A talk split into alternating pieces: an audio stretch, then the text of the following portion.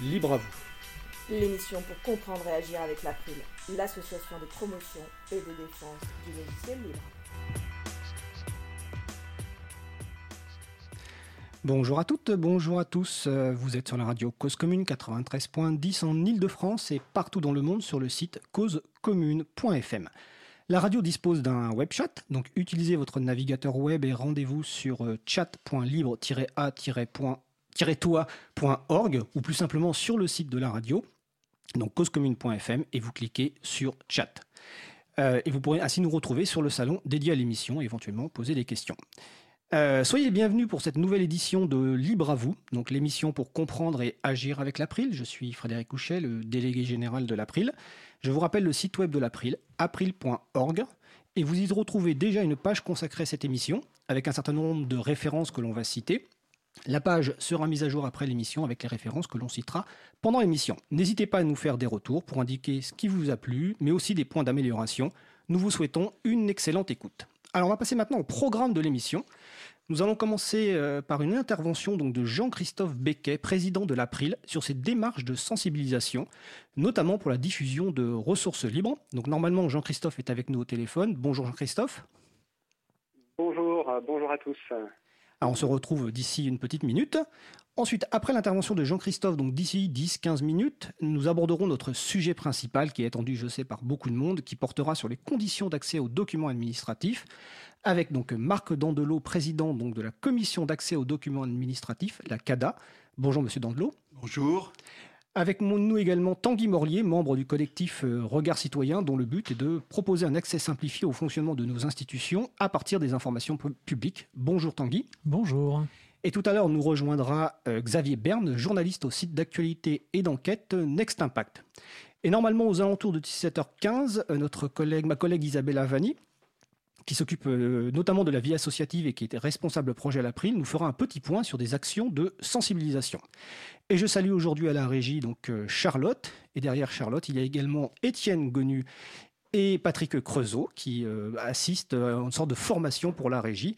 Donc merci Charlotte. Je précise que je dis que Charlotte parce qu'elle préfère qu'on l'appelle comme ça sans son nom de, famille. Voilà, c'est pas une discrimination euh, du tout. Alors nous allons commencer par une intervention de Jean-Christophe Becquet, président de l'April, qui va donc initier une chronique dont le titre est Pépite libre. Donc rebonjour Jean-Christophe. Bonjour. Euh, donc la chronique euh, Pépite Libre, euh, je me propose de, vous présenter de temps en temps euh, dans Libre à vous une ressource. Alors ça peut être une œuvre d'art, une ressource pédagogique, une base de données, avec comme point commun le fait qu'elle soit sous licence libre. Et parfois, j'ai joué un rôle dans le fait qu'elle soit sous licence libre, et donc lorsque c'est le cas, eh je vous raconterai comment et pourquoi j'ai entrepris cette démarche. Alors donc, pour cette première chronique sur Pépite Libre, euh, de quelles ressources souhaites-tu nous parler? Alors, euh, première chronique euh, Pépite Libre, je voulais parler de la conférence Un faible degré d'originalité. Un faible degré d'originalité, c'est une causerie ludique qui rappelle les conférences gesticulées. J'expliquerai tout à l'heure ce que sont les conférences. Oui, s'il te plaît.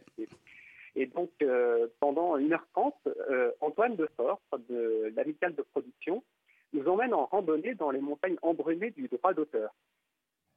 Un faible degré d'originalité, c'est une promenade culturelle qui nous conduit des parapluies de Cherbourg au boléro de Ravel, en passant par un destin animé libre de Nina Palais. Et donc, euh, avec Antoine Defort, on parcourt euh, l'histoire du droit d'auteur, euh, notamment une belle immersion dans l'atmosphère feutrée des clubs londoniens au début du XVIIIe siècle, pour découvrir l'histoire du droit d'auteur. Alors, qui est Antoine Defort? Mais laissez-moi citer Antoine Defort. Je propose qu'on fasse euh, un petit peu de mécanique, parce que là, je vous ai démonté un droit d'auteur, vous voyez? Donc ça, ce sont tous les éléments, tous les rouages qui composent un droit d'auteur. Je vous propose que l'on s'amuse à remonter le tout pour voir comment ça s'articule, et qu'on en commence peut-être par l'élément de base du droit d'auteur, on pourrait dire euh, le châssis ou le socle, qui n'est pas, comme on pourrait penser, le droit d'auteur, mais bel et bien l'œuvre de l'esprit. Et donc, euh, c'est avec un assemblage de cartons que le conférencier nous explique les subtilités du droit moral et du droit patrimonial, les deux briques du droit d'auteur. Donc là, tu viens de nous citer un extrait de cette euh, donc, euh, conférence. Est-ce que tu peux nous dire qui est Antoine Defort? Donc Antoine Defort est un, artiste, comédien, conférencier de l'amicale de production.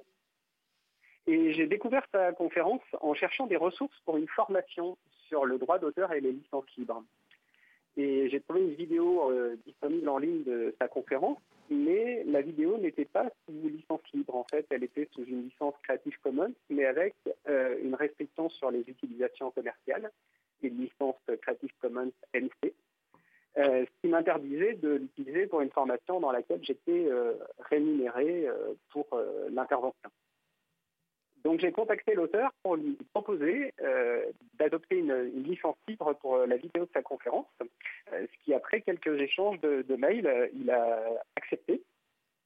Et donc aujourd'hui, on a disponible en ligne la vidéo de cette conférence sous licence libre que tout un chacun peut visionner et utiliser pour s'initier au fonctionnement du droit d'auteur.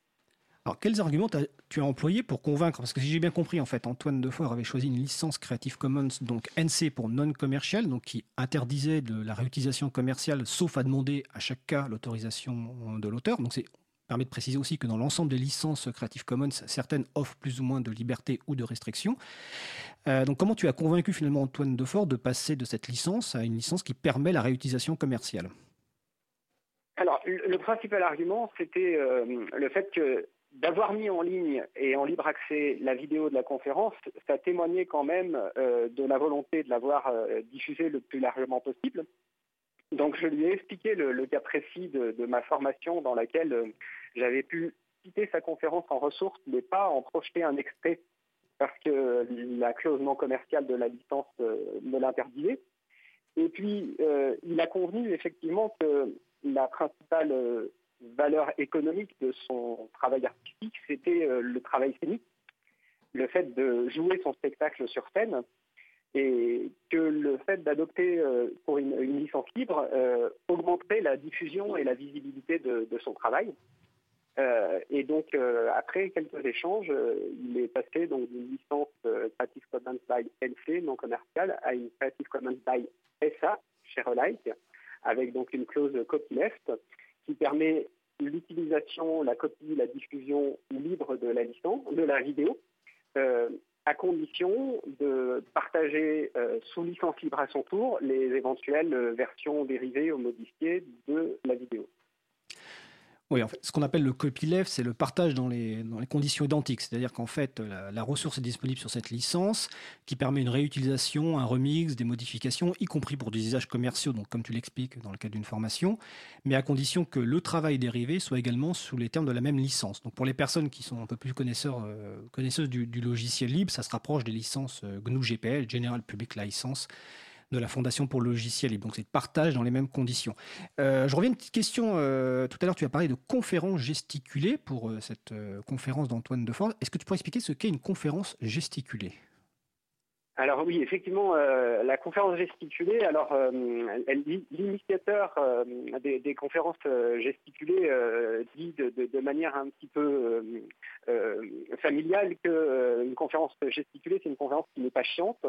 en fait, la conférence gesticulée, c'est une prestation scénique qui mélange ce qu'on appelle des savoirs froids, c'est les savoirs académiques, universitaires, ce qu'on apprend à l'école et dans les livres, et puis des savoirs chauds. Euh, les savoirs chauds, c'est ceux qu'on apprend euh, dans la vie quotidienne à travers ses expériences de vie.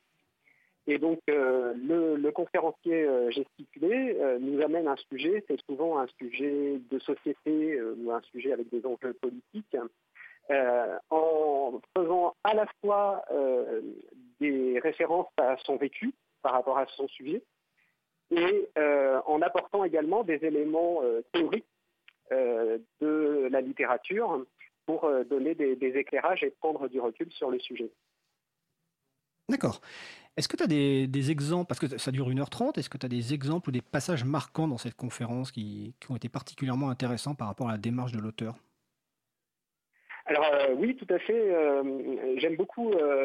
alors l'introduction de, la conférence où en fait le, le, conférencier joue un extrait théâtralisé du film euh, Les Parapluies de Cherbourg. et où il explique en fait que euh, la naissance de cette conférence, euh, c'est qu'il était en train de monter une reprise théâtrale des Parapluies de Cherbourg et que lorsque le spectacle était quasiment prêt et qu'ils ont eu la réponse des ayants droit pour cette adaptation, ben la réponse était négative et que donc ça a fait avorter le projet.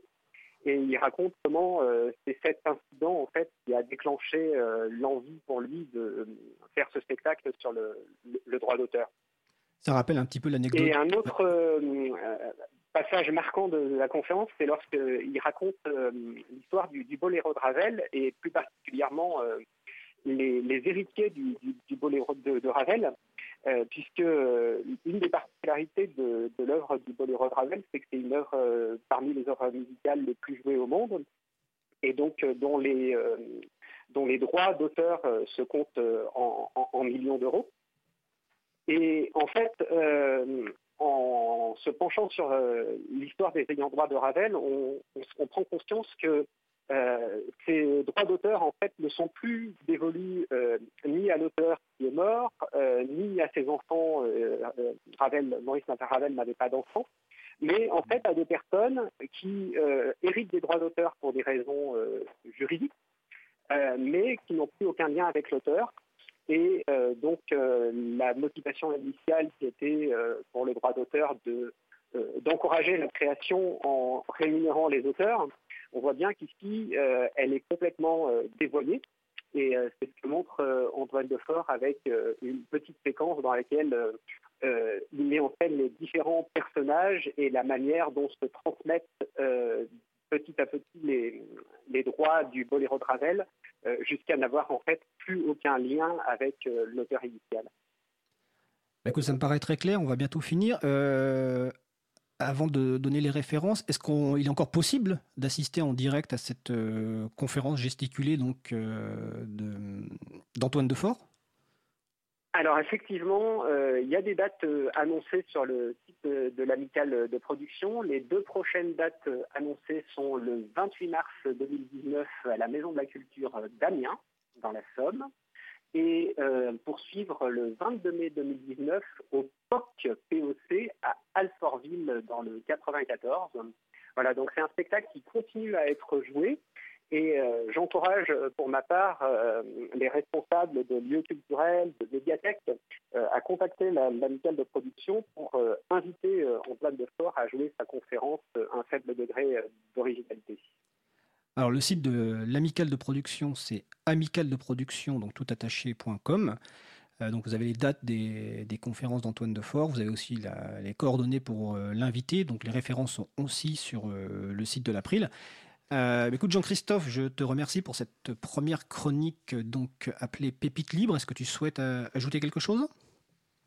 Oui, juste en conclusion, euh, je voulais dire qu'aujourd'hui, le 15 mars, c'est les 18 ans de Wikipédia. Wikipédia est né le 15 mars 2001. Et donc, en conclusion de ma chronique, je voulais dire bon anniversaire à Wikipédia. Eh ben, effectivement, nous souhaitons un, bon anniversaire à, Wikipédia et à toutes les personnes euh, qui contribuent à, cette encyclopédie en ligne libre. Merci Jean-Christophe, on va se retrouver le mois prochain pour ta prochaine chronique euh, Pépite libre. Et donc nous allons passer une pause musicale avant le prochain sujet. Donc euh, le morceau s'appelle La rencontre, l'artiste s'appelle Emma et on se retrouve juste après.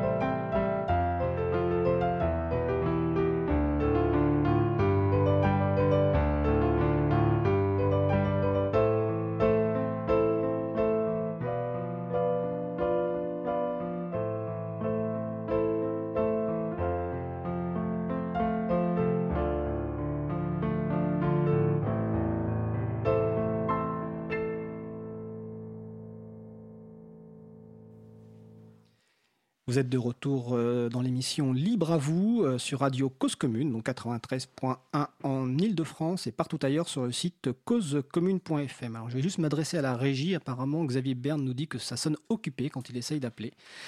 Euh, donc nous sommes euh, le 15 janvier 2019, euh, il est 16h, 15h45, donc vous êtes avec l'émission pour comprendre et agir avec l'April, l'association de promotion et de défense du logiciel libre. Nous venons donc d'écouter la rencontre par Emma et les références sont évidemment sur le site de l'April, april.org. Nous allons donc passer maintenant à notre sujet principal. Euh, avec euh, donc nos invités. Donc déjà, on va accueillir euh, Xavier Berne qui nous a rejoint par téléphone. Donc Xavier Berne est journaliste au site d'enquête et d'actualité Next Impact. Bonjour Xavier. Bonjour Frédéric, bonjour à tous. Alors je rappelle qu'également présent en studio avec nous Marc Dandelot, président donc, de la commission d'accès aux documents administratifs, Tanguy Morlier, membre du collectif Regard Citoyen, euh, et en régie, c'est toujours euh, Charlotte euh, qui, gère ça. Donc, nous allons notre sujet va porter sur les, donc, les conditions d'accès aux, documents administratifs, le rôle des, différents acteurs, dans ce qu'il est convenu pour, pour certains d'appeler ça l'open data par défaut. Nous allons revenir aussi sur certains avis de, de la CADA qui ont fait beaucoup parler. Euh, et on va parler notamment des difficultés. Donc, euh, on va commencer par une courte introduction, ou enfin une introduction sur le droit d'accès aux documents administratifs, parce que peut-être que les personnes qui écoutent se disent que ça ne nous concerne absolument pas au, quotidien. Euh, donc, on va commencer par Xavier Berne, donc de Next Impact. Est-ce que tu pourrais nous faire une petite introduction sur le droit d'accès aux documents administratifs? Oui, bien sûr. Donc le droit d'accès aux documents administratifs, c'est en fait quelque chose qui est assez ancien puisqu'il euh, fonde sur ce qu'on appelle la loi CADA qui a fêté ses 40 ans l'année dernière. En fait, globalement, l'idée, c'est de dire que euh, tout citoyen a le droit d'accéder à des documents qui sont considérés comme publics parce qu'ils euh, ont été détenus ou produits par des administrations. Des administrations au sens large. Ça peut être un ministère, ça peut être votre mairie, ça peut être une école.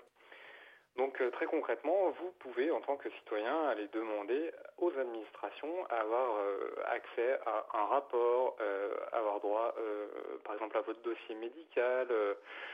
Pouvez vraiment demander énormément de choses, des statistiques, ça peut être également aussi, on a beaucoup parlé ces derniers temps de, de code source pour les logiciels qui sont développés par l'administration, on a parlé par exemple du code source euh, du logiciel de calcul de l'impôt sur le revenu ou celui de la taxe d'habitation. Euh, je sais que Bercy a prévu d'ouvrir prochainement euh, le, code source du, logiciel de calcul de la taxe foncière, etc. Voilà, c'est ça qu'on appelle le droit d'accès aux documents administratifs. Je récupère le micro. Tanguy Morier de Regard Citoyen, est-ce que tu veux compléter?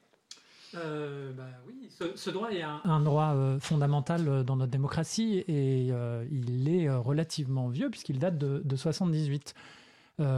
effectivement, tous les citoyens sont. La règle par défaut, c'est que l'administration est transparente, son activité euh, doit pouvoir, être audité par, euh, les citoyens.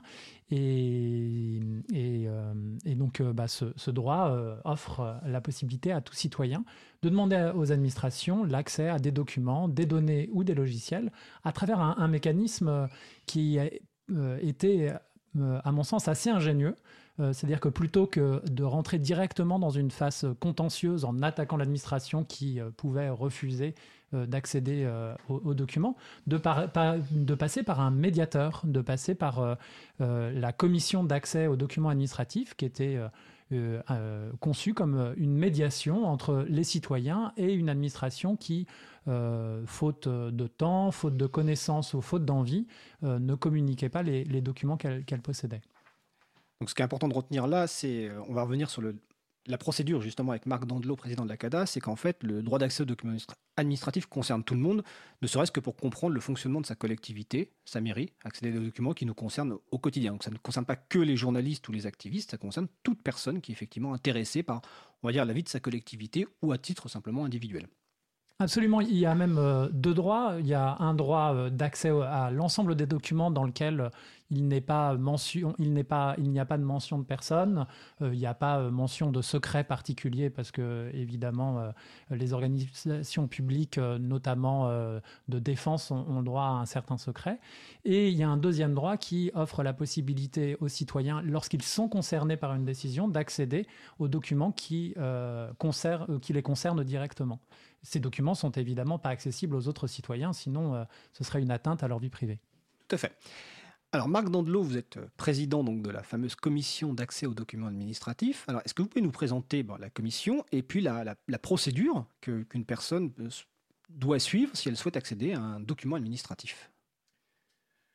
Bonjour Xavier, d'abord, j'ai pas eu l'occasion de le saluer quand il est venu à l'antenne. Euh, je peux vous répondre. Je voudrais juste faire une, un petit commentaire préalable sur ce, ce qui vient d'être très bien présenté sur les documents administratifs pour euh, que les auditeurs comprennent bien. Deux choses et peut-être une illustration. D'abord, le fait que dès l'origine, il a bien été spécifié que ce qui a le caractère de document administratif, tout document qui soit produit ou détenu par l'administration dans sa mission. C'est-à-dire que un document administratif pour faire l'objet du droit d'accès n'est pas nécessairement un document que l'administration a élaboré elle-même.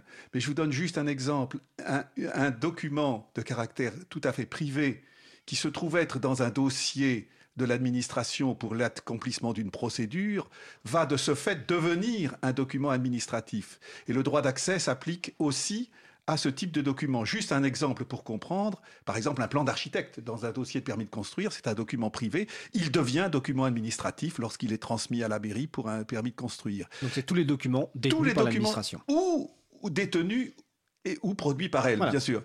Et la deuxième chose que je voudrais dire, parce qu'elle doit être bien comprise, c'est que c'est quelle que soit la nature ou le support.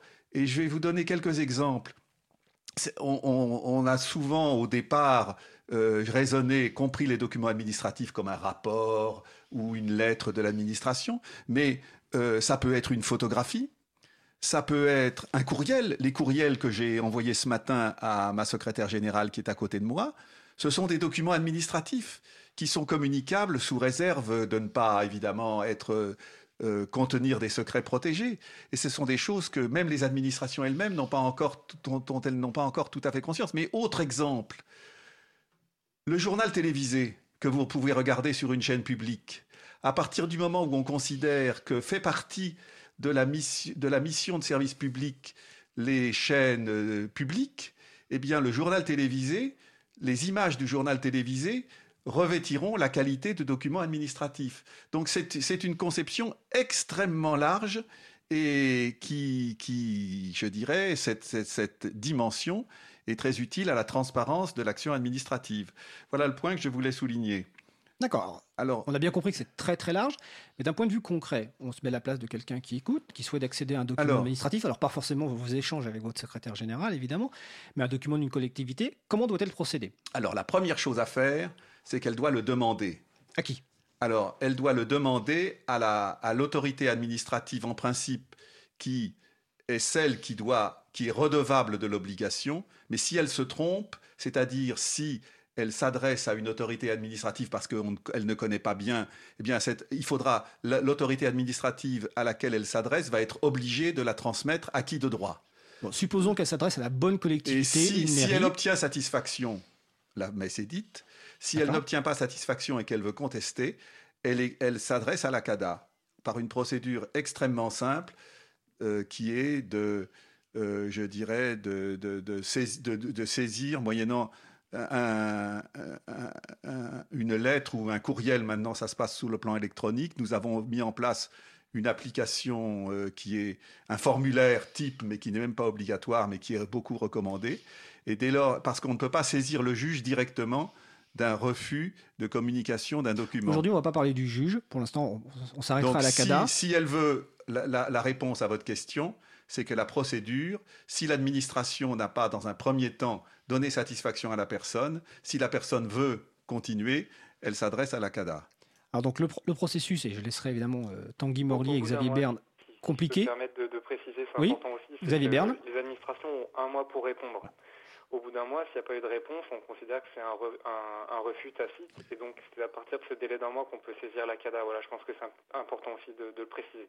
Tout à fait. C'est ce que j'ai effectivement, j'allais préciser, que la personne, donc on prend l'exemple d'une mairie ou autre, hein, demande, sollicite un document administratif à la mairie. La mairie, lui, répond négativement avec un certain nombre d'arguments, peu importe, et on verra tout à l'heure dans certains avis. À ce moment-là, effectivement, la, personne peut saisir la CADA si elle veut contester la décision. Mais également, si la, collectivité, donc la mairie, ne répond pas dans un d'un mois, on a affaire à un accord, un refus tacite. Et à ce moment-là, effectivement, la personne peut saisir la CADA, comme vous l'avez dit, soit par lettre, soit aujourd'hui par courriel. Euh, est-ce que la CADA a un délai obligatoire de traitement de la vie? Oui, le délai, le délai légal est d'un mois. Un mois, d'accord. Est-ce que Tanguy, tu veux compléter quelque chose déjà tout de suite sur la partie euh, procédurale simplement? Non, outre le fait que ça peut paraître extrêmement intimidant euh, pour un citoyen qui s'adresse à une administration euh, de passer, enfin de, d'obtenir son droit à la transparence et que ce mécanisme de la CADA est un mécanisme extrêmement simple. je dois dire que j'ai jamais utilisé le formulaire du site de la CADA et je crois que la prochaine fois il faudra que je le fasse. Euh, mais qu'un simple email s'adressant, euh, euh, adressé à cada.cada.fr, si mes souvenirs sont bons, permet de, de, voir son dossier instruit. Oui, tout à fait. Nous-mêmes, à l'April, effectivement, on n'a jamais utilisé le formulaire, donc c'est d'une simplicité, entre guillemets, sur la procédure tout à fait, tout à fait claire. quels sont les moyens d'évoluer la CADA Parce que la CADA, donc, ça a été créé en 1978 par la loi informatique et liberté. Aujourd'hui, on est en 2019. Le nombre de demandes oui, Xavier? Par la loi CADA, pas par la loi informatique et liberté. Ah oui, par la loi CADA, excuse-moi. c'est pour ça que je suis entouré d'experts pour me corriger. Euh... C'était la même année, à ta décharge, c'était la même année. Exactement, en 78, il s'est passé plein de choses. Euh, et donc, euh, j'ai même oublié ce que je voulais, ce que je voulais dire donc euh, voilà. Ah, les moyens, oui. Donc euh, le nombre de demandes, je suppose, a, considérablement augmenté. Donc aujourd'hui, pour savoir quels sont les moyens de la CADA en termes bah, de, de, ressources humaines, par exemple, pour traiter les demandes, en termes financiers, euh, combien de personnes vous avez pour traiter toutes ces demandes? Et combien de demandes vous recevez par an? Alors nous recevons par an un peu plus de 7000 demandes. C'est un, un niveau qui s'est confirmé au cours des dernières années.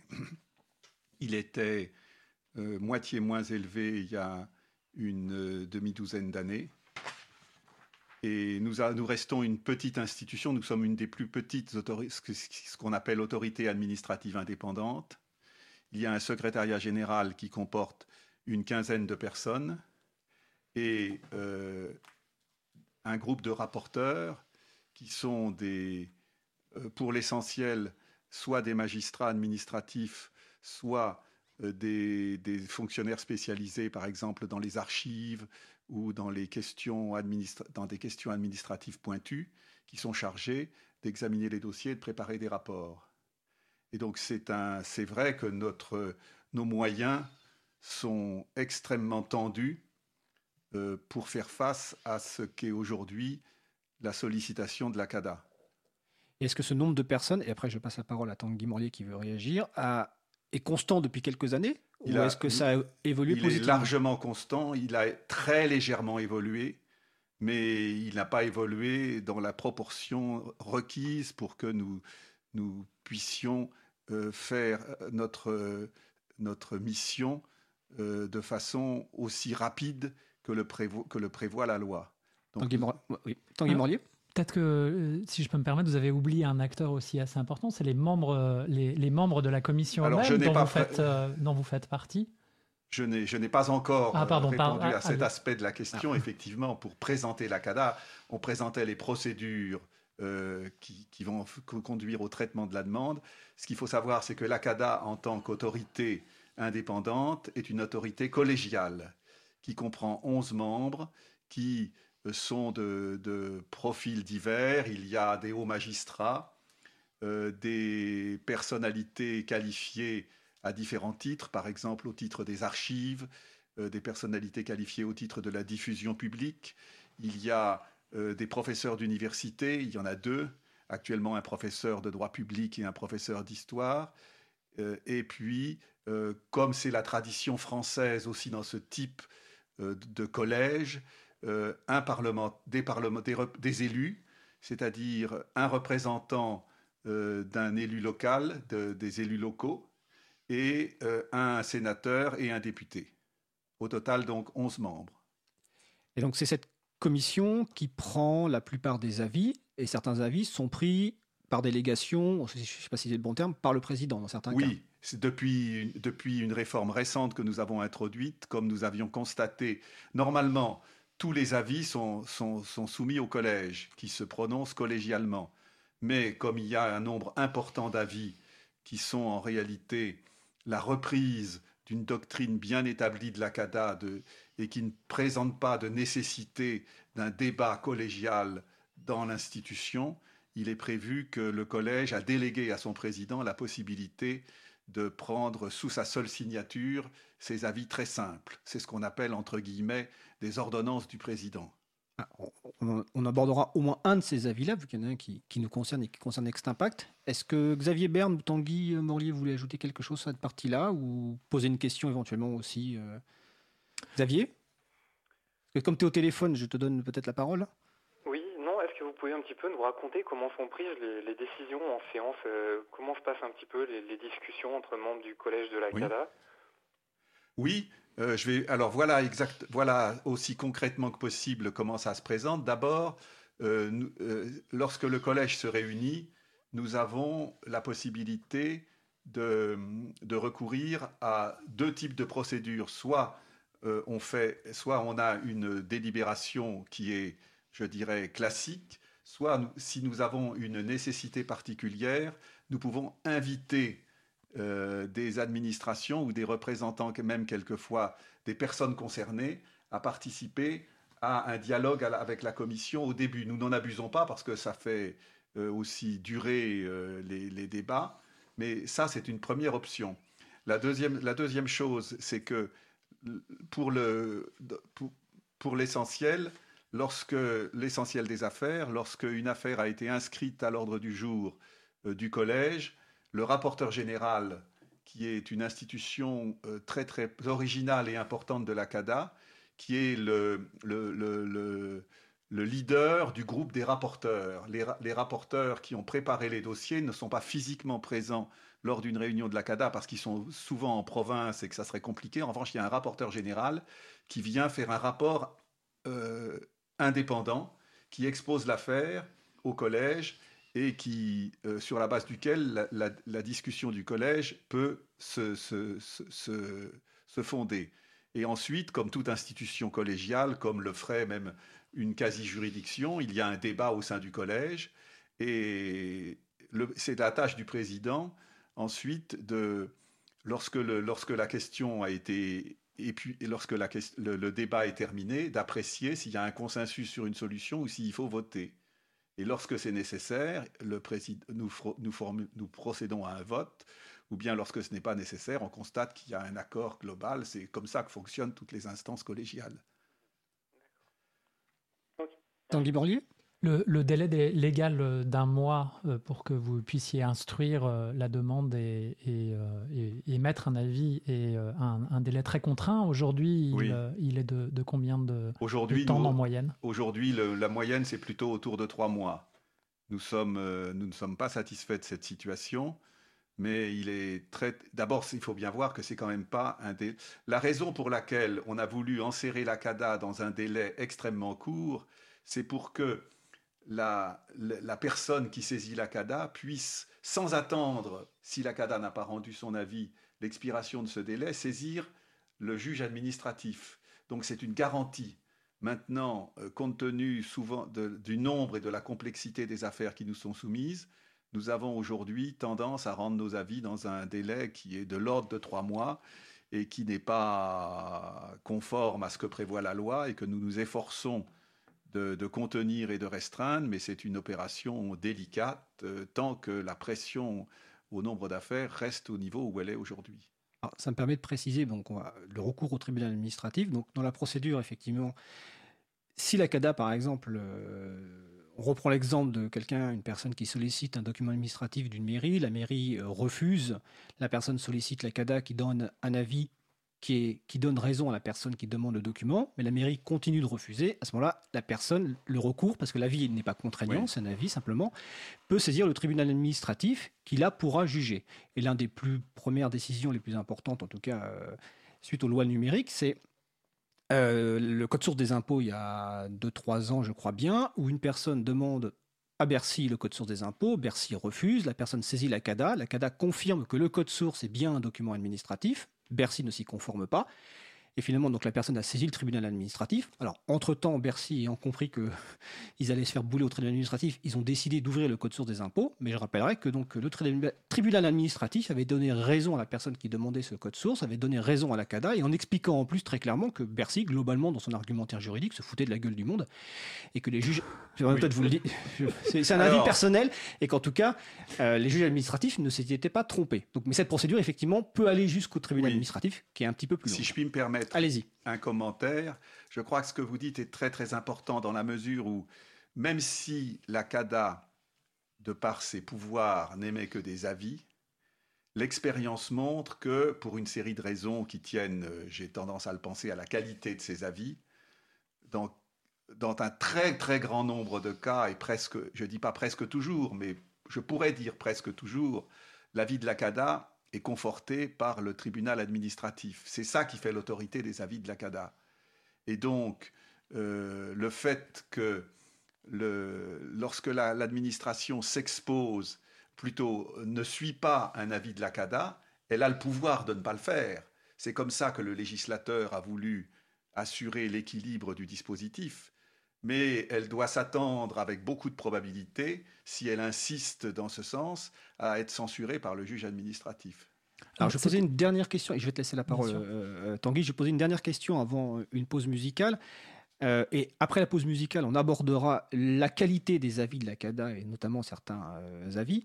ma question porte sur les évolutions récentes qui ont pu être introduites, notamment par la loi pour une république numérique en 2016 ou d'autres lois, dans le, ce dispositif Est-ce qu'il y a eu des évolutions euh, majeures, soit positives, euh, vues positivement par les différents acteurs, soit vues négativement? Donc je pose la question collégiale euh, à nos trois invités. Donc je vais commencer par Tanguy qui voulait prendre la parole. Ou tu veux parler d'autre chose, Tanguy? Je voulais juste informer nos, nos, auditeurs qu'il n'y avait pas besoin d'attendre l'avis de la CADA. en fait, il suffit d'avoir saisi la CADA pour pouvoir aller voir le juge administratif euh, voilà, c'est euh, euh, et cet avis est non contraignant vis-à-vis du, tribunal administratif, comme, comme, on, l'a souligné.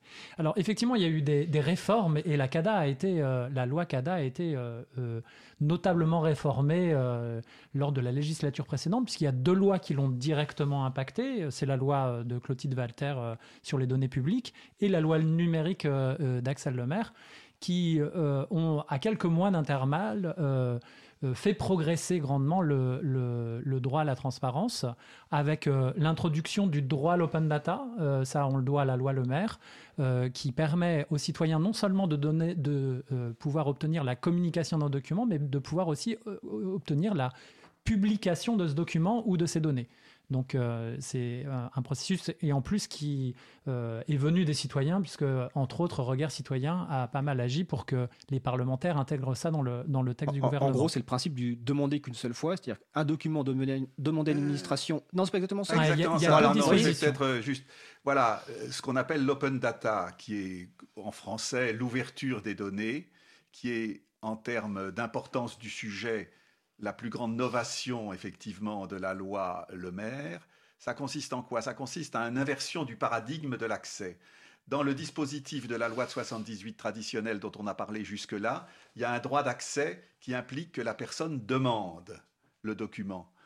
Dans le système de ce qu'on appelle l'open data, il y a une obligation pour l'administration concernée de spontanément mettre en ligne. Ce qui évidemment va entraîner une dispense. la, demande devient sans objet. Simplement, vous imaginez que pour que cette obligation se réalise spontanément, il faut un changement de comportement euh, assez important de la part de l'administration, qui n'est pas seulement lié à des problèmes pratiques, mais aussi à des problèmes culturels. Alors d'ailleurs, je, suis un peu coupable parce qu'avec Tanguy Morli et Xavier Berne, on a consacré une émission à ce sujet. Donc j'invite les personnes intéressées, c'est je crois de mémoire l'émission d'octobre 2018 sur les données publiques ouvertes et notamment les collectivités. Donc euh, Tanguy, je te laisse continuer sur euh, ce que tu voulais intervenir ce que tu voulais dire, et ensuite je passerai la parole à Xavier Berne. Alors, deuxième innovation euh, de ces lois, et là, il me semble que c'est la loi euh, Walter qui l'a introduite, c'est euh, que les documents numériques peuvent être demandés en format ouvert, ce qui n'était pas forcément le cas avant. Et donc, certains.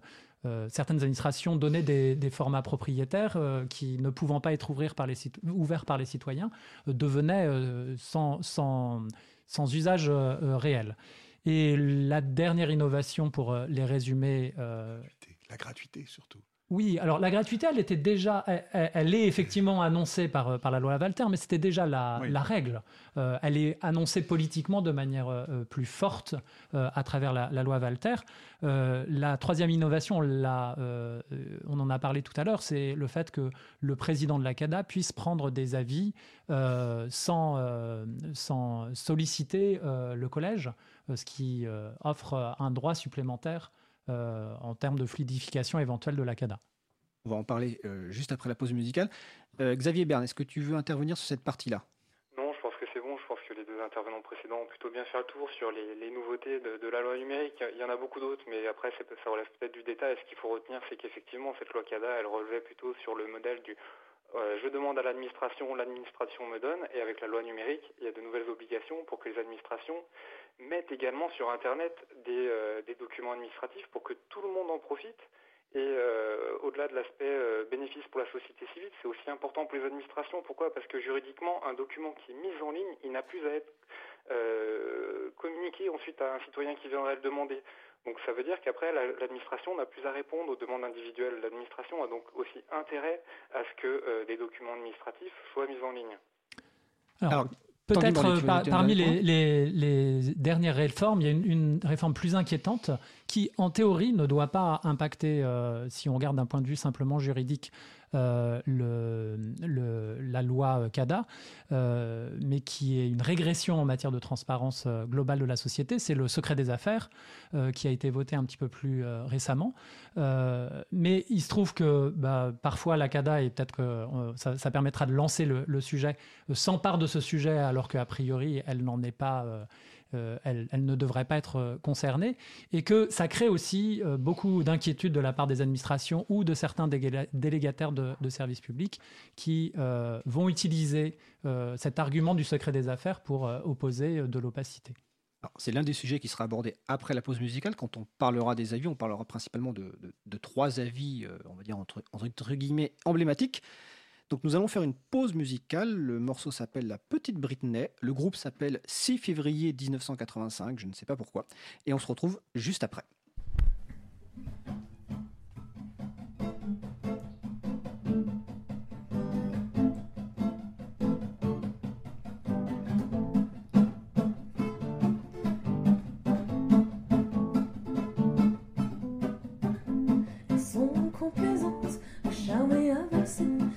Elles sont amusantes quand il faut dialoguer. À dix ans, elles se lèvent, se barbouillent de rouge à lèvres, sans lâcher le mascara qui fait hurler papa.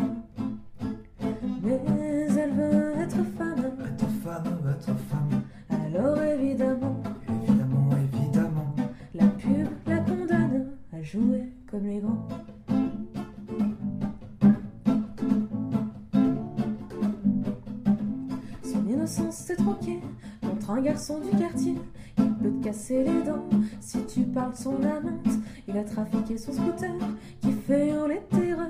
Papa qui voit partir sa petite fille de souvenir. Mais elle veut. Être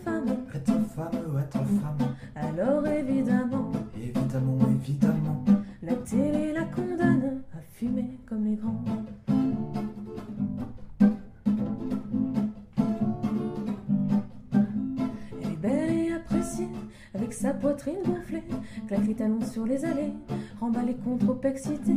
Elle porte pas l'intérêt aux autres, vu que c'était pas dans l'horoscope. L'amour a maintenant un prix, c'est Sergio Tacchini.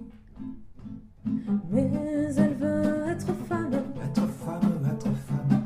Alors évidemment, évidemment, évidemment, les marques la condamnent à claquer son argent.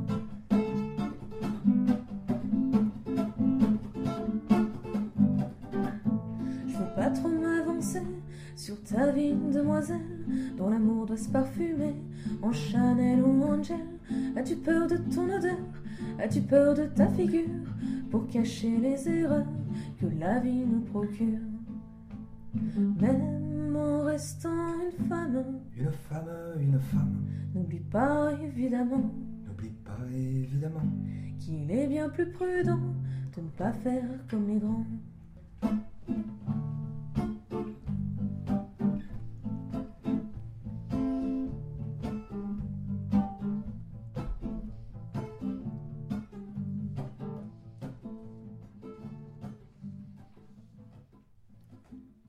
Vous êtes de retour sur l'émission Libre à vous sur euh, Radio Cause Commune 93.1 en Ile-de-France partout ailleurs sur le site causecommune.fm. Vous venez d'écouter La Petite Britney par le groupe 6 février 1985 et évidemment les références précises sont sur le site de l'April. Donc nous sommes toujours en compagnie de Xavier Berne, journaliste à Next Impact, donc Xavier par téléphone, et au studio Marc Dandelot, président donc, de la commission d'accès aux documents administratifs, Tanguy Morlier, membre du collectif euh, Regard Citoyen. Donc nous étions un petit peu dans la théorie, on va continuer à en parler euh, sur un point précis avant d'aborder certains euh, avis de la CADA. On va parler de l'aspect secret. Donc, euh, Marc Dandelot, notamment, président de la CADA, souhaitait aborder ce sujet, donc je vous laisse la parole. Oui, merci. Ce que je voulais dire dans les secrets, c'est vrai de toutes les législations dans le monde entier sur la communication des documents administratifs, il y a, ça, il y a des, des, éléments, des données, des informations qui doivent rester secrètes. Il y en a deux grandes catégories pour comprendre. Il y a d'abord des secrets d'intérêt général. Par exemple, euh, la sécurité publique. On ne peut pas dévoiler à l'occasion d'un document des informations qui mettraient en cause la sécurité publique. Et puis, il y a des secrets plus contingents à la situation de personnes, que ce soit des personnes physiques ou des personnes morales. Le secret dont peut se prévaloir une personne physique, c'est la vie privée. Et le secret dont peut se prévaloir une personne morale, c'est le secret des affaires.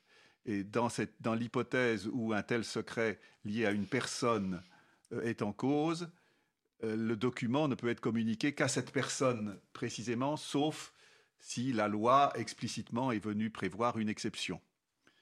Et dans le débat, et lorsque un document, ce qui est très souvent le cas, surtout un document d'une certaine importance, contient des éléments qui sont couverts par le secret, ce qu'il faut bien comprendre, c'est que ce que prévoit la loi, c'est que l'administration doit non pas décider tout de suite de ne pas communiquer, mais doit regarder si elle peut occulter. Et donc à ce moment-là, elle ne délivrera qu'un document occulté. Et c'est un sujet souvent de débat parce que d'abord, la portée de ce qui doit être occulté fait souvent, euh, je dirais, est souvent en débat entre les partis. Et deuxièmement, ce qu'il faut bien voir aussi, c'est que le travail d'occultation peut représenter une charge euh, de travail très importante lorsque le document est, est gros et n'a pas été rédigé et conçu dans la perspective où il pourrait être communiqué.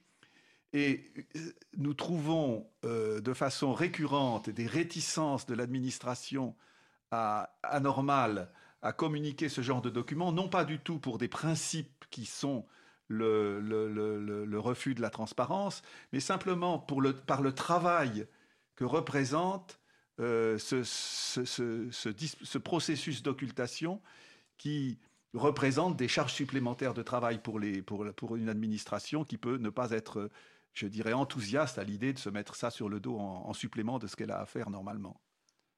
Tanguy Morlier, tu veux réagir?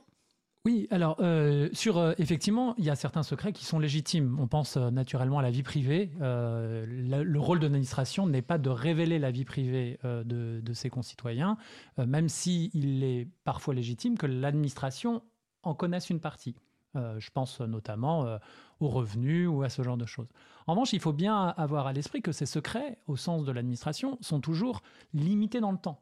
Euh, même le secret le plus secret, au, sens administratif, il va être révélé par le travail historique des historiens, des archivistes publics, dont la charge est justement d'évaluer quand est-ce que ce secret euh, deviendra public et qu'on pourra comprendre euh, des décisions publiques qui ne sont peut-être pas immédiatement compréhensibles par le simple accès aux documents administratifs. Il, se trouve que euh, ces secrets légitimes euh, sont régulièrement utilisés par des administrations euh, opaques ou qui n'ont pas de culture de la transparence pour opposer un refus à des citoyens, parfois un petit peu énervés, parfois un peu trop challengeants, et que le repli classique de toute organisation, qu'elle soit publique ou pas, est de se dire ce n'est pas vos problèmes, regardez ailleurs.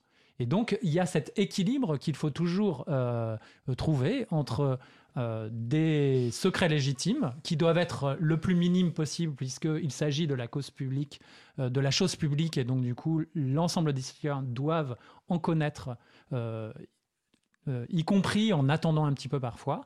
Et cette culture de la transparence, qui n'est sans doute, en tout cas de cette culture de la transparence démocratique, qui n'est sans doute pas assez intimement connue par, par, par, les, par les institutions.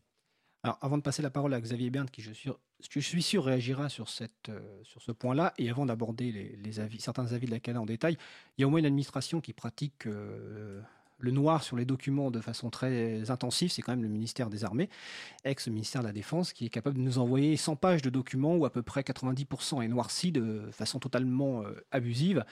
des fois en oubliant le sommaire, et le sommaire révèle des fois des choses. donc en plus, ils sont incompétents quand ils font ce genre d'opération, excuse-moi de le dire.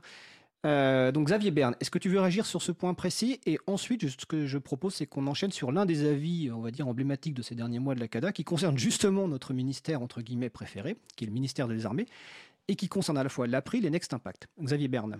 Non, c'est bon, je pense que je veux bien qu'on continue sur le, plutôt sur, sur d'autres avis pour avancer un petit peu euh, sur les différents sujets qui sont évoqués, je pense, euh, dans l'émission. Alors à ce moment-là, est-ce que tu peux nous expliquer, euh, nous expliquer la démarche que tu as faite par rapport à, un document euh, que nous avions demandé au ministère des Armées, que nous avions publié sur notre, sur notre site. Ensuite, toi, tu as sollicité le ministère des Armées sur un point précis. La CADA a donné un avis. Est-ce que tu peux nous faire une petite explication de texte, s'il te plaît? Alors en fait, il y a un, contrat en fait qui lie actuellement le, et depuis de, nombreuses années le ministère de, la Défense à l'entreprise Microsoft pour des produits euh, de type Office. Euh, du coup, l'April avait demandé la communication de certains documents contractuels, euh, donc qui ont été euh, communiqués par la suite à, l'April, l'association de promotion du logiciel libre. et il se trouve qu'en fait, théoriquement, le ministère des, Armées ayant plus de 50 agents, en vertu de la fameuse loi numérique, ils auraient dû également le mettre en ligne. Tous ces sur leur site. sur alors c'est pas précisé, c'est précisé que ça aurait dû être publié en ligne, mais c'est quand même plus ou moins sous-entendu que c'est sur le site de l'administration en question. Euh, donc euh, les documents n'avaient pas été mis en ligne. Et en plus, euh, les documents qui vous avaient été communiqués à l'époque n'avaient pas été communiqués dans un format ouvert comme le prévoit également la loi numérique, c'est-à-dire que c'était des simples euh, documents qui avaient été scannés. Et un document scanné, c'est complètement inexploitable. Euh, on ne peut rien en faire derrière, il faut ressaisir tout ce qui est dans le document scanné et le mettre dans un fichier de traitement texte ou un tableur si, c'est des chiffres, des statistiques. Pour préciser, on avait reçu en fait du courrier papier que nous avions scanné, pour préciser. D'accord. Ah, je ne savais pas. Du coup, ça changeait, des choses. Mais bon, euh, du coup, j'avais quand même fait une demande de, publication en ligne. Donc, j'avais demandé au ministère des Armées qu'ils mettent directement en ligne euh, ces, fameux documents administratifs. Et euh, le ministère des Armées ne m'a pas répondu. Donc, au bout d'un mois, j'ai saisi la CADA qui, au bout de plusieurs mois, m'a répondu en me disant que mon avis n'avait n'avait pas que ma demande pardon était irrecevable tout simplement parce que les documents que je demandais étaient mis en ligne sur le site de l'April, l'association de promotion du logiciel libre. Et j'ai trouvé ça euh, vraiment très surprenant euh, que euh, la CADA accepte que d'une certaine manière l'administration se défausse de ses obligations sur un tiers. Et là, en l'occurrence, c'était donc votre association, l'April. Alors pour bien préciser, l'association n'a pas une délégation de service public, hein. nous sommes une association loi 1901 de droit privé, donc ça nous a aussi surpris, on peut dire qu'on emploie un mot un peu faible, hein, parce qu'on a trouvé ça parfaitement euh, scandaleux. on a la réponse du ministère des, Armées, on l'a trouvé à peu près logique, parce que le foutage de gueule au ministère des Armées, j'insiste, est à peu près permanent sur ce dossier-là. Par contre, ce qu'on s'attendait effectivement, c'est que la CADA les corrige un petit peu et leur dise euh, qu'ils s'étaient trompés. Donc avant de laisser évidemment Marc Dandelot s'expliquer sur ce, sur ce dossier précis, est-ce que Xavier, euh, est-ce que Tanguy Morlier tu veux ajouter quelque chose sur, ce point, sur, ce, sur cet avis-là précis euh, bah, Il nous a aussi euh, fortement surpris. Euh, il me semble que l'article L312-1 dit, clairement que les administrations en rendent public les documents qui...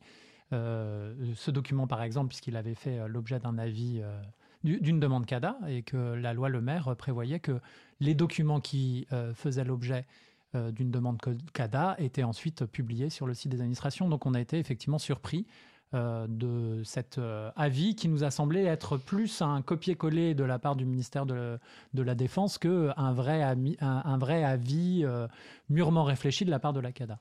Alors, avant de laisser la, parole à Marc Dando, je précise que l'avis donc a été pris par Marc Dandelot en tant que président de la CADAC. On parlait tout à l'heure de la procédure entre collèges, décisions prises par, par le président. Si je me souviens bien, ce genre d'avis, vous l'expliquiez tout à l'heure, c'est soit pour des décisions simples, bon, nous, il nous paraissait à peu près simple que le ministère des Armées racontait n'importe quoi, soit pour des décisions qui faisaient euh, suite à finalement une doctrine de la CADA régulière. Et on a regardé un peu la doctrine de la CADA, on n'a jamais trouvé d'avis qui confirmait qu'une structure euh, n'ayant pas une délégation de service public avait la charge de mettre en ligne des documents qu'elle avait reçus via une administration et aussi de le maintenir, parce que je rappelle que la loi Le Maire oblige à maintenir ces documents, donc nous oblige quelque part à demander au ministère des Armées régulièrement les nouveaux documents pour mettre euh, à jour notre site. Donc Marc Dandelot, euh, sur ce dossier-là. En gros, pourquoi, cette décision? Bien, alors je vais expliquer la décision et puis ensuite je vais commenter par rapport à ce que, ce que nous nous sommes dit à l'instant qui, qui contribue peut-être à éclairer des éléments qui ne sont pas traités par la décision. Aussi curieux que cela puisse paraître, si j'ai pris cette ordonnance, c'est tout simplement parce que telle était la doctrine de la CADA en vertu de d'avis euh, précédents euh, qui, euh, que je n'ai donc pas inventé. je il faut que je m'explique un peu de la technique juridique. Parce que ce que, ce, prévu, ce que prévoit la loi, c'est que lorsqu'un document a fait l'objet d'une diffusion publique, on ne peut pas en demander communication parce qu'en quelque sorte, l'accès public a été fait. Et la question s'est posée il y a déjà plusieurs années de savoir si la diffusion publique d'un document était exclusivement sa diffusion par l'administration ou si l'état de fait de diffusion publique pouvait résulter de la mise en ligne par une personne privée. Et il se trouve que dans plusieurs cas précédents, l'ACADA avait euh, retenu cette conception purement factuel de la diffusion publique, c'est-à-dire avait admis que lorsqu'un document a été révélé publiquement, euh, il, n'entre plus dans, le, dans, la procédure de, droit d'accès, puisque le droit d'accès devient sans objet. Pour, être sûr de, bien comprendre, vous estimez du coup que les nouveaux articles euh, qui ont été introduits par la loi Le Maire ne vous concernent pas? Alors non, c'est là où il y a deux points. C'est là où il y a deux points sur lesquels je voudrais nuancer. D'abord, c'est que de toute façon, au vu de ce que nous avons déjà dit nous-mêmes depuis la loi Le Maire, c'est qu'il il ne peut y avoir diffusion publique que si c'est diffusé dans le format euh, qui est requis par la loi. Et là, par rapport à ce qu'a dit euh, Xavier, effectivement, il, peut y avoir un problème, mais ça, ce n'était pas dans le dossier tel que sur lequel nous avons, j'ai eu à me prononcer ça, l'était indirectement, parce que vous, dans votre avis, excusez-moi, vous citez l'URL du site de l'April. Sur le site de l'April, les documents, c'est du PDF scanné, ce n'est pas un format ouvert. Donc vous aviez les informations. Et ça me fait penser à un point que j'avais souhaité aborder à la fin de l'émission, mais je le, cite tout de suite pour qu'on en reparle tout à l'heure. Dans les procédures, la CADA discute avec l'administration, échange, mais à aucun moment la CADA n'échange avec la personne requérante pour dire l'administration me répond ça, qu'est-ce que vous en pensez? Alors qu'au tribunal administratif, il y a cette procédure-là. Alors, c'est un, un, manque de procédure. C'est exact, mais c'est ce qui est prévu par la loi et on peut le contester. C'est-à-dire qu'effectivement, pour des raisons qui tiennent, initialement, c'est pour des raisons qui tiennent à la rapidité de l'instruction. Il n'est pas prévu, ça c'est tout à fait exact, la CADA étant une autorité administrative et non pas une autorité juridictionnelle, il n'est pas prévu ce qui s'appelle une procédure contradictoire.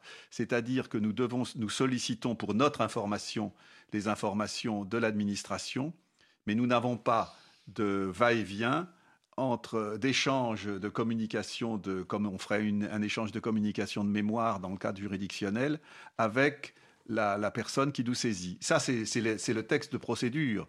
Et, en même temps, l'usage a pu vous permettre euh, par le passé, il me semble au moins une fois à travers euh, un, cas euh, lié à la jurisprudence, de pouvoir accueillir un demandeur pour qu'il exprime son point de vue devant la commission. Il me semble que vous l'avez fait avec l'entreprise Doctrine. Oui, nous l'avons fait, nous avons mais nous absolument ça, que nous puissions le faire est une chose que nous nous sommes reconnus que nous soyons obligés de le faire ne résulte pas des textes. Et donc c'est. Nous sommes d'accord.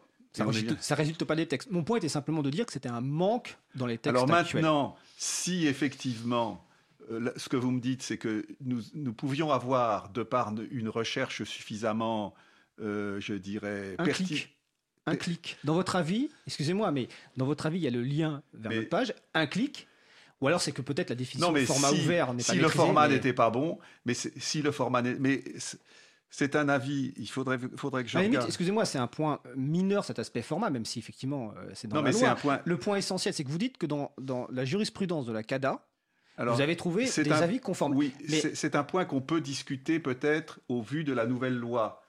C'est-à-dire que, étant donné que à partir du moment où l'administration est, je, je, pense que le fait que l'administration euh, qu'une diffusion publique puisse exister de par la publication d'un tiers ne suffit pas à, je dirais, accomplir les obligations de l'administration à mettre en open data. Ça, je crois que c'est exact. Et donc, peut-être qu'il faut que nous reconsidérions notre, que plus pas que nous reconsidérions, mais que nous complétions notre doctrine sur ce point. je, je, je, je, vous l'admets. C'est-à-dire que si Xavier refait sa demande, peut-être qu'il n'aura pas la même, le même avis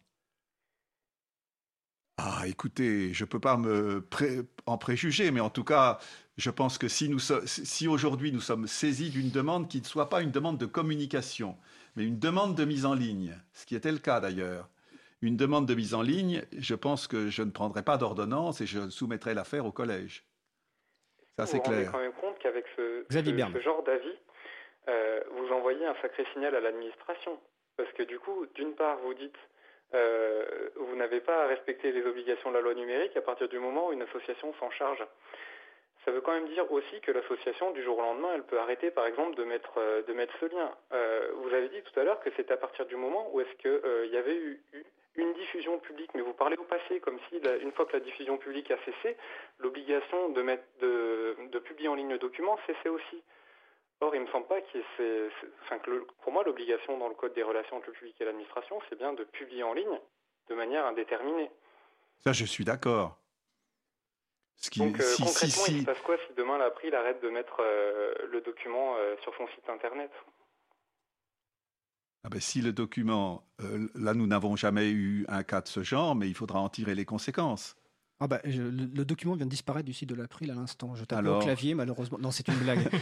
Par contre, j'ai une question plus, plus précise. Alors, peut-être que vous n'avez pas les références en tête. Euh, vous dites que dans la doctrine, euh, vous avez des cas. Euh, On a eu des cas. Maintenant. Moi, je, suis intéressé par avoir les avis précis parce qu'on a regardé un peu la doctrine. j'ai des exemples en tête où, notamment, effectivement, c'est des structures tierces qui avaient mis en ligne des documents. Mais les exemples que j'ai en tête, notamment un exemple avec l'infogreffe, c'est des structures qui avaient une délégation de service public.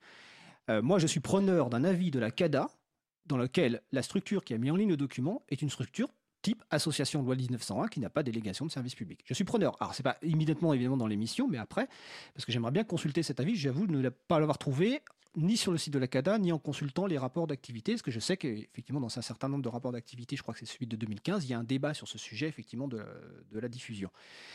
Euh, est-ce que sur cet avis-là, ça, ça vous paraît, est-ce que ça vous paraît clair? Est-ce que, est que vous souhaitez poursuivre ou est-ce qu'on peut prendre un deuxième avis récent de la CADA Xavier Berne? Je pense qu'on peut, on peut passer un, un autre avis euh, de la CADA, mais d'une certaine manière, je trouve que voilà, on prend quelques avis ici, mais euh, euh, pour moi, les, les, problèmes autour des avis de la CADA illustrent quand même un problème de fond. autour du fonctionnement de la CADA. J'en discutais il n'y a pas très longtemps avec l'association Ouvre-Boîte qui, qui travaille aussi également pour ouvrir des données. il me disait, euh, on a souvent l'impression que la CADA n'a pas le temps d'instruire euh, correctement les, dossiers, faute de temps. Et, euh, effectivement, c'est un petit peu l'impression que j'ai eue en, lisant l'avis sur l'histoire des documents contractuels du ministère des Armées, et ça se retrouve dans d'autres avis que, tu vas vouloir sûrement évoquer. Alors, est-ce que c'est... moi, j'ai s'il existe une, euh, autorité indépendante, euh, elle doit faire euh, bien son travail avec les moyens qu'on lui donne. A priori, ces moyens ont légèrement augmenté, peut-être pas suffisamment au regard de, des, gens qui la gèrent, mais on est quand même passé de 15 rapporteurs à 19 ou 20 en lisant. C'est des informations qui sont publiées sur, sur, sur le site de la CADA en, regardant les, les, rapports. Euh, le nombre d'avis euh, traités par rapporteur diminue d'année en année. Euh, on était autour de, 300, de 350 avis par rapporteur en 2013. Aujourd'hui, on est quasiment à 250 par rapporteur.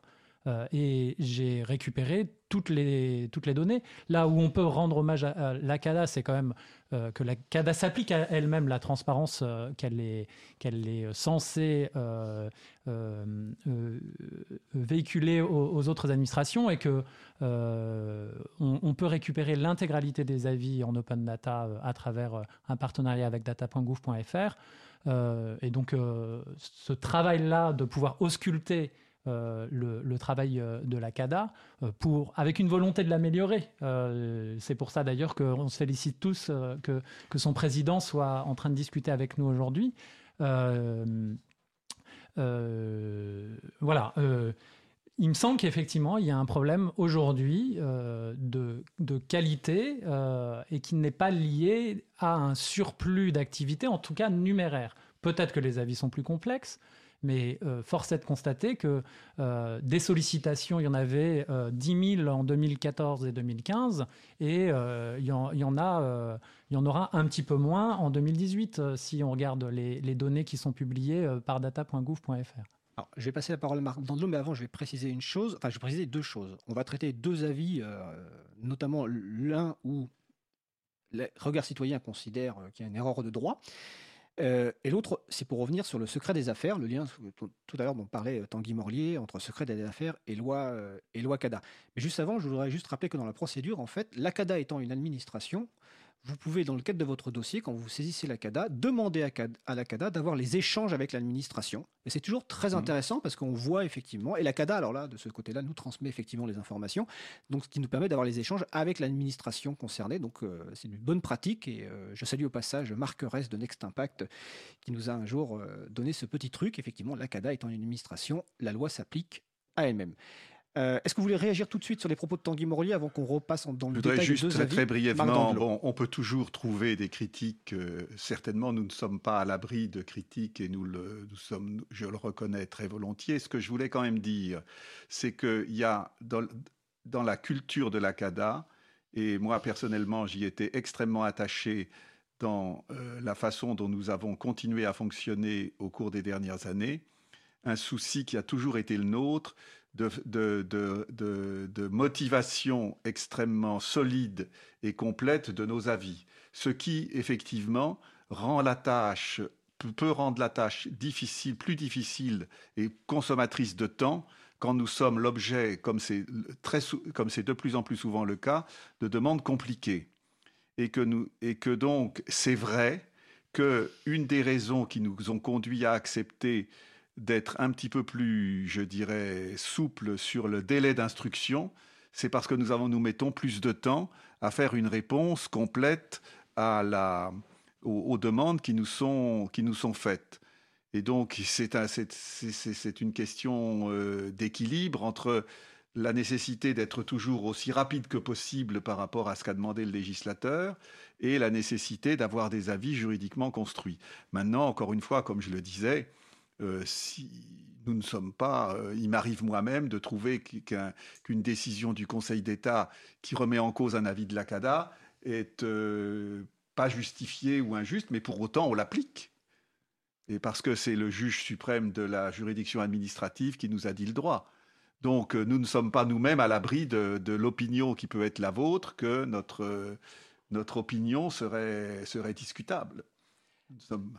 Xavier Berne, je crois que tu voulais prendre comme un exemple, euh, une demande donc de non-publication de documents du syndicat intercommunal d'énergie et e-communication de l'Ain, si je me souviens bien. C'est un peu long. Oui. Après, c'était pas dans, le détail qui était intéressant. Ce qui m'avait choqué en fait dans cet avis de la CADA, c'est que la personne en fait demandait la publication d'un document administratif et euh, la CADA, dans son avis, s'est, euh, à mon avis, complètement trompée de base légale et en disant en fait à la personne euh, non, votre, votre demande n'est pas recevable parce qu'il manque un décret d'application. Et or, la Est-ce que tu peux rappeler ce qu'est un décret d'application avait besoin d'un décret, mais sauf que la demande de publication, elle relevait d'un autre article de la, de la loi CADA et donc il n'y avait pas besoin de décret d'application, ça s'appliquait et très logiquement, la personne aurait dû recevoir un avis favorable à sa demande de communication. Est-ce que euh, derrière tout ça, il n'y a quand même pas des problèmes un petit peu de moyens euh, ou je ne sais pas, de, de méthodes de fonctionnement en interne? Est-ce que vous admettez qu'il puisse y avoir des, bah, des, erreurs, voilà, tout simplement? Marc Dandelot Écoutez, qu'il d'abord dans cette affaire, je ne crois pas que vraiment ça soit très intéressant de reprendre l'argumentation juridique euh, sur cet avis qui, en fait, en fait je, euh, partait de l'idée qu'on invoquait une loi qui n'était pas encore en vigueur. Je crois qu'effectivement, ce n'était pas un problème de décret d'application, mais que la loi n'était effectivement pas en vigueur. De toute façon, aujourd'hui, elle l'est. Donc, c'est vraiment une affaire euh, ancienne qui n'a plus de portée aujourd'hui. Maintenant, si vous me dites, est-ce que nous sommes, euh, est-ce que nous nous trompons jamais euh, je, dis, euh, nous essayons de nous tromper le moins possible. Maintenant, tout ce que je peux dire, quel est le juge de, la justesse de, des avis que nous rendons? C'est le juge administratif. Ce que je constate, c'est que aujourd'hui, pas, plus qu'autrefois, euh, je dirais, la validation par le juge administratif des avis de la CADA n'est pas plus faible aujourd'hui qu'il ne l'était il y a 10 ou 20 ans. Donc je, ne partage pas l'idée qu'aujourd'hui les avis de la CADA seraient plus fragiles en termes juridiques. Maintenant qu'on puisse trouver un avis dans lequel euh, on a pris une solution discutable, je ne vois pas comment je peux, dire que c'est pas possible. Nous sommes tous des êtres humains et même avec le maximum de, je dirais, d'attention et de, professionnalisme que nous pouvons porter à notre, notre analyse, euh, il peut se faire qu'il y a quelque chose qu'on n'a pas vu, ça, je, je, ne, je, ne, peux pas le nier. Alors, ah, vas-y. Je ne cherchais pas à jeter la pierre en particulier sur tel ou tel avis, mais il s'avère qu'en tant que journaliste, euh, je demande souvent, euh, j'ai souvent besoin de saisir la CADA. Si je pouvais ne pas la saisir, ce serait très bien. Malheureusement, les administrations, la plupart du temps, ne répondent même pas aux demandes de communication de documents administratifs. Et derrière, on se retrouve avec des avis, euh, des fois complètement loufoques. Et le problème, c'est que des fois, si c'est un simple citoyen, le simple citoyen, déjà saisir la CADA, je pense que c'est quelque chose qui n'est pas forcément à prime abord quand on n'a jamais fait ça auparavant. Et alors, saisir le juge administratif derrière, je pense que c'est quelque chose qui est encore plus rédhibitoire. Et euh, le manque de soins qui peut être apporté parfois dans certains avis, à mon avis, euh, se fait à la défaveur des citoyens et donc du droit d'accès aux documents administratifs. Je, partage totalement l'avis de Xavier. Euh, ce pourquoi, en, l'occurrence pour, pour Montélimar, c'est un, un, proche de Regard Citoyen qui a fait la demande. et il, était assez clair dans son esprit que la CADA s'était trompée, que euh, l'article euh, L311-1 euh, ne faisait pas l'objet de. était, était applicable sans faire l'objet d'aucun décret. Et pourtant, il n'est pas allé devant le tribunal administratif. Parce que pour un citoyen, c'est quelque chose d'extrêmement coûteux. Euh, en temps, pas en, termes d'argent, puisqu'on n'a même pas besoin euh, d'un avocat. Mais euh, c'est une, charge importante à mener pour un citoyen. Et il se trouve que pendant longtemps, la CADA était vue comme un médiateur dans lequel ses avis faisaient, enfin, permettaient de euh, de, calmer euh, les, insistances des citoyens et de rendre raison à certaines administrations qui faisaient de, l'opacité. Et donc ces avis, par euh, la sagesse médiatrice de la CADA, étaient très peu remis en cause et sur le plan social, euh, à, travers les militants de la transparence. Je pense par exemple à Raymond Avrier ou euh, ce, genre de, militants qui utilisent cet outil depuis très longtemps, euh, et par la, voie judiciaire et, à travers le juge administratif. et donc, j'ai l'impression que vous profitez de cette aura positive pour la, pour la CADA et que je ne suis pas sûr que si tous les avis passaient euh, devant le juge administratif, on ne verrait pas une remise en question euh, régulière de, ces avis. Peut-être que je me trompe, peut-être que j'avais une, vision totalement idéale de la CADA et qu'en regardant plus précisément, notamment grâce aux efforts de transparence que vous faites, on est tombé sur plus euh, d'épisodes. Je pense peut-être aussi qu'il y a une solution, il y a une explication très simple, c'est qu'aujourd'hui, du fait de, vos activités, nous sommes plus sous le, sous la scrutiny, sous, sous l'œil critique, et que effectivement, euh, bon, c'est une façon pour nous de nous améliorer. Je le prends oh, positivement. C'est extrêmement. Euh, Mais ce que je dois vous dire, ce que je dois vous dire, c'est que nous, et ça, je peux vous le dire vraiment de, en, toute, avec beaucoup de certitude de la façon dont nous concevons nos réponses. Et quand au collège, on parle de la rédaction de nos avis, surtout sur les sujets qui sont un peu difficiles à, cerner comme le secret des affaires, nous, essayons de, développer des raisonnements qui soient suffisamment, suffisamment solides est suffisamment construit pour être euh, compris par les administrations et donc que les avis euh, aient l'autorité qu'il faut euh, pour être mis en œuvre. Alors, avant de. Ça, nous permet une transition sur le secret des affaires dont on va aborder juste après. ce que dit Tanguy Morlier, c'est peut-être un sort de, désenchantement par rapport à une institution dont on attend beaucoup. Et c'est vrai que dans les autorités administratives, il y en a quand même beaucoup. Il y en a certaines dont on n'attend rien, comme par exemple la DOPI, soyons clairs, qui a beaucoup plus de moyens que vous, euh, financiers, euh, dont l'utilité, euh, l'inutilité, excusez-moi, n'est plus à démontrer. Par contre, c'est vrai que l'utilité de la CADA est importante. Et deuxième point, c'est peut-être aussi, et ça aussi c'est grâce à des structures comme Regard Citoyen, comme l'April et autres, la compétence juridique des personnes augmentent et donc ils sont plus en capacité de voir les erreurs juridiques ou en tout cas de les contester les avis juridiques de structures comme la CADA. Et c'est et en tout cas je, je Tanguy l'a dit tout à l'heure on vous salue vraiment de, de, venir effectivement vous expliquer sur ces avis-là ce qui ne serait pas forcément le cas de tout le monde. Donc voilà c'est il y a une montée en compétence de, de, ce côté-là. Et donc Effectivement, comme le dit tout à l'heure Tanguy, les personnes, c'est compliqué d'aller au tribunal administratif ou des fois on n'a pas envie, mais même les structures, des fois on se dit, à l'autre administratif, c'est chiant, etc. et que probablement, si vos avis étaient challengés plus souvent entre administratif, peut-être qu'effectivement, il y aurait des corrections. Je prends acte, mais je pense que je n'ai rien à dire, de, à contester de tout ce que vous dites. D'accord. Alors, on va euh, passer à un dernier avis, ou en tout cas un, sujet qui est important, parce que euh, y a des évolutions euh, juridiques au niveau aussi européen avec la directive sur le secret des affaires, l'implémentation dans le droit français. Et on sent bien que d'un côté, il y a une volonté, une dynamique de transparence, euh, côté évidemment euh, des personnes et de certaines structures comme euh, la CADA, mais de l'autre côté, il y a des, volontés de, limiter la transparence au maximum et en utilisant des nouveaux outils juridiques comme donc le secret des affaires. Alors, Tanguy Morlier de Regard Citoyen, je crois que tu voulais prendre un exemple concret de, de décision récente ou en tout cas de, de, sujets récents qui, qui lient accès aux documents administratifs et secret des affaires. Absolument. Il y a, deux. Euh, on a mené une petite, euh, euh, un petit appel pour essayer de, collecter non pas les erreurs de la commission CADA, mais les problèmes liés à la transparence. Et si vous avez suivi notre fil Twitter, notre hashtag What the fuck CADA, WTF CADA. ça veut dire quoi What the fuck What the fuck, c'est mais, mais qu'est-ce qui se passe donc avec la CADA pour être tout à fait poli? Oui, oui. mais c'est pas avec la CADA, c'est avec la loi CADA. Et si vous avez remarqué, dans les différents euh, euh, témoignages qui, ont, euh, qui sont arrivés à, travers ce hashtag, il y a des remises en question de certaines décisions du législateur, il y a certaines administrations qui se sont fait épingler parce que vous aviez remis un, un, avis positif et qu'il n'a pas été suivi.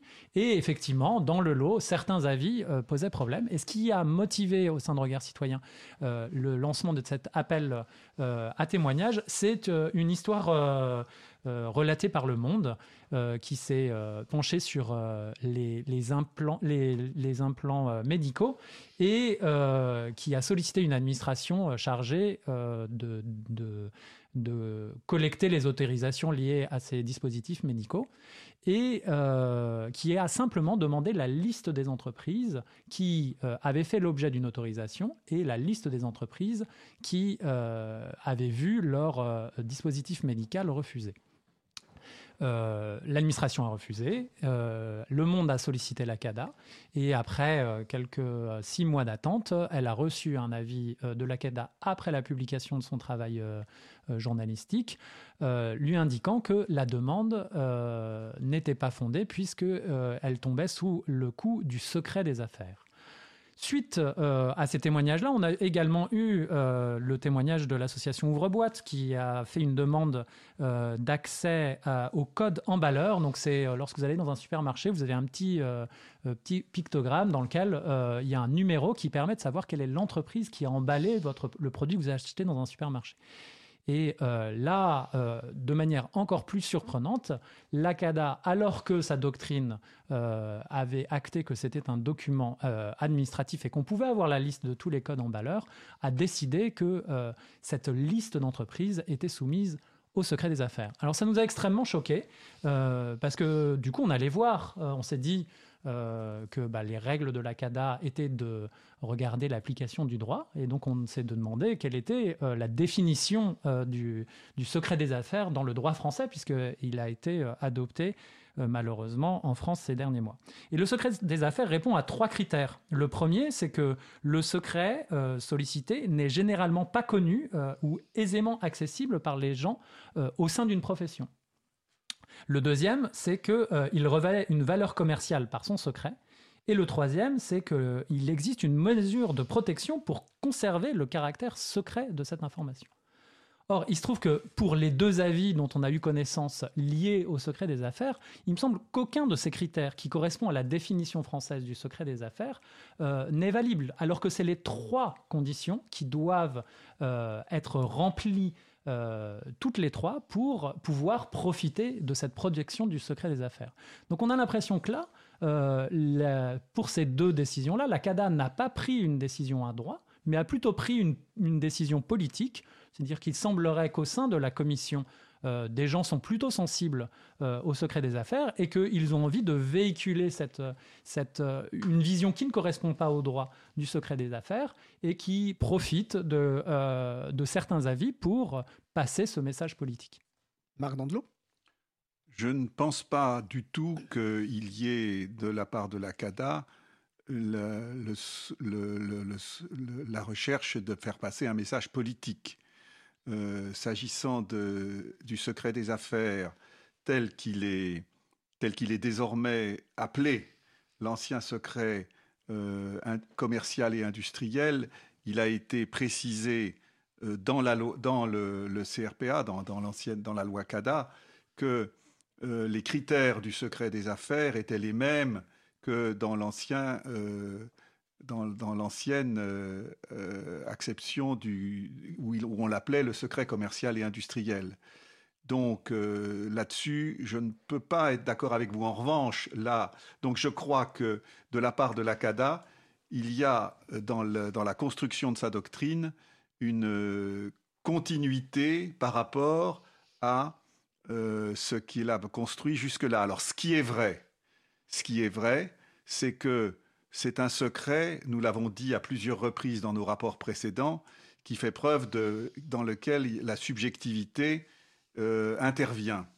Et que s'agissant du deuxième exemple que vous avez cité, euh, qui est euh, Les codes en valeur, c'est ça? Le code en valeur, c'est vrai que nous avons dans cet avis récent changé sur un point la doctrine qui avait été exprimée par la CADA précédemment, ça a été une, délibération euh, très explicite et longue de la CADA. Elle peut être contestée parce que, euh, je dirais, euh, rien n'est à, l'abri de contestation, mais ça a été le délibéré de la CADA tel sur la base de considérations objectives qu'elle a estimé devoir prendre. Sur l'affaire précédente, c'est un petit peu différent. Sur l'affaire précédente, c'est un petit peu différent, c'est-à-dire l'affaire des dispositifs médicaux. Je pense qu'il y a euh, dans cette euh, affaire une question sur laquelle il faudra que la CADA, mais je ne sais pas si elle peut le faire seule, euh, je veux dire sans changement législatif dans l'avenir, et qui est le suivant. C'est que ce qui, je, ne cherche pas à justifier, mais je cherche à expliquer ce qui a été le raisonnement de la CADA quand on lui a demandé la liste des entreprises qui avaient fait l'objet d'un agrément de leurs dispositifs médicaux ou qui se l'étaient vu refuser.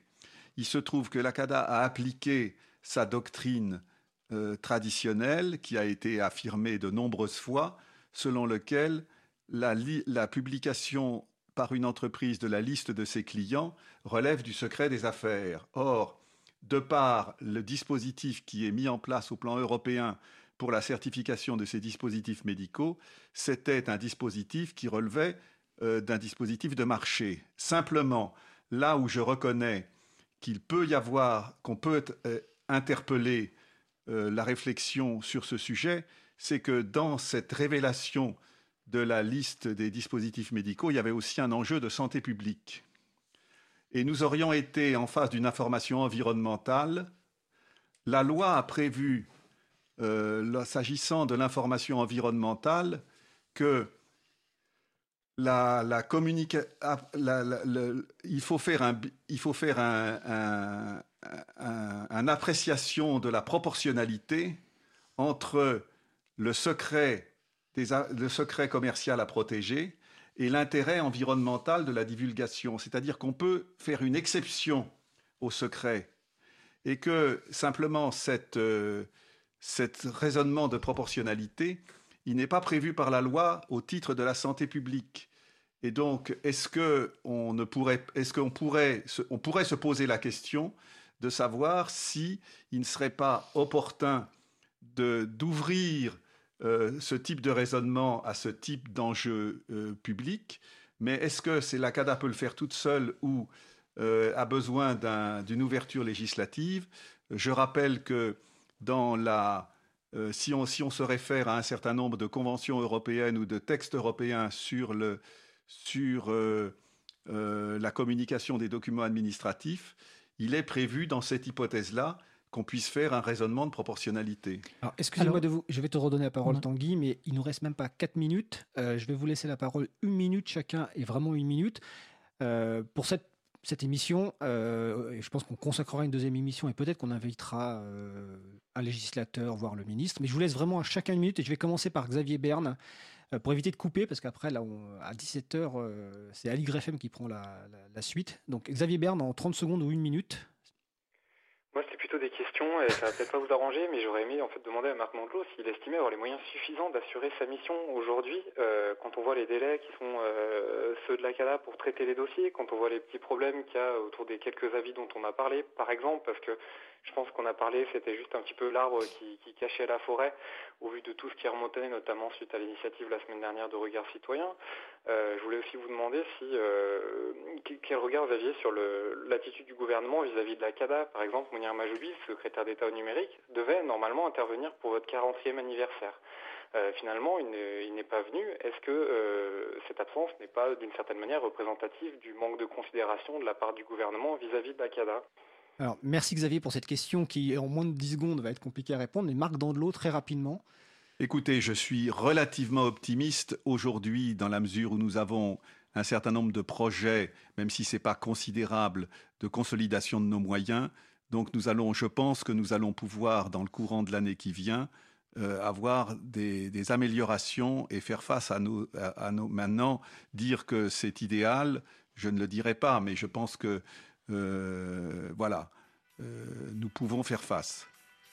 Alors, vous entendez pas répondu sur la, question relative à l'attitude du gouvernement vis-à-vis de la CAD. Oh là, je, je, ne me, je, ne me, je, ne veux pas, je, je ne veux pas commenter sur l'attitude du gouvernement. Nous avons eu une remarquable allocution de, de, fin de séance de la part du vice-président du Conseil d'État. Et je pense que, que le Conseil d'État soutienne la CADA, c'est presque, c'est très très important pour notre autorité. Alors Xavier, merci parce qu'on va bientôt être coupé sur la bande FM. En tout cas, invitation est lancée donc euh, au gouvernement euh, pour une seconde émission. Je laisse 10 secondes à Tanguy si tu souhaites intervenir ou pas. Non, mais euh, remercier Xavier évidemment d'avoir participé à cette émission et surtout au, président de de la CADA de nous permettre de dialoguer malgré nos ponctuels désaccords. Et nous critiquer pour nous améliorer. Absolument. Eh ben, je vous remercie évidemment euh, tous les invités, donc Xavier Berne de Next Impact, Tanguy Morlier de Regard Citoyen et Marc Dandelot de la CADA. Nous nous retrouvons euh, la semaine prochaine euh, donc, pour un sujet qui concernera les distributions libres. ma collègue qui devait faire une chronique sur la sensibilisation, ben, la fera la semaine prochaine en ouverture de l'émission. Donc je vous souhaite de passer une belle journée. On se retrouve donc la semaine prochaine et d'ici là, portez-vous bien.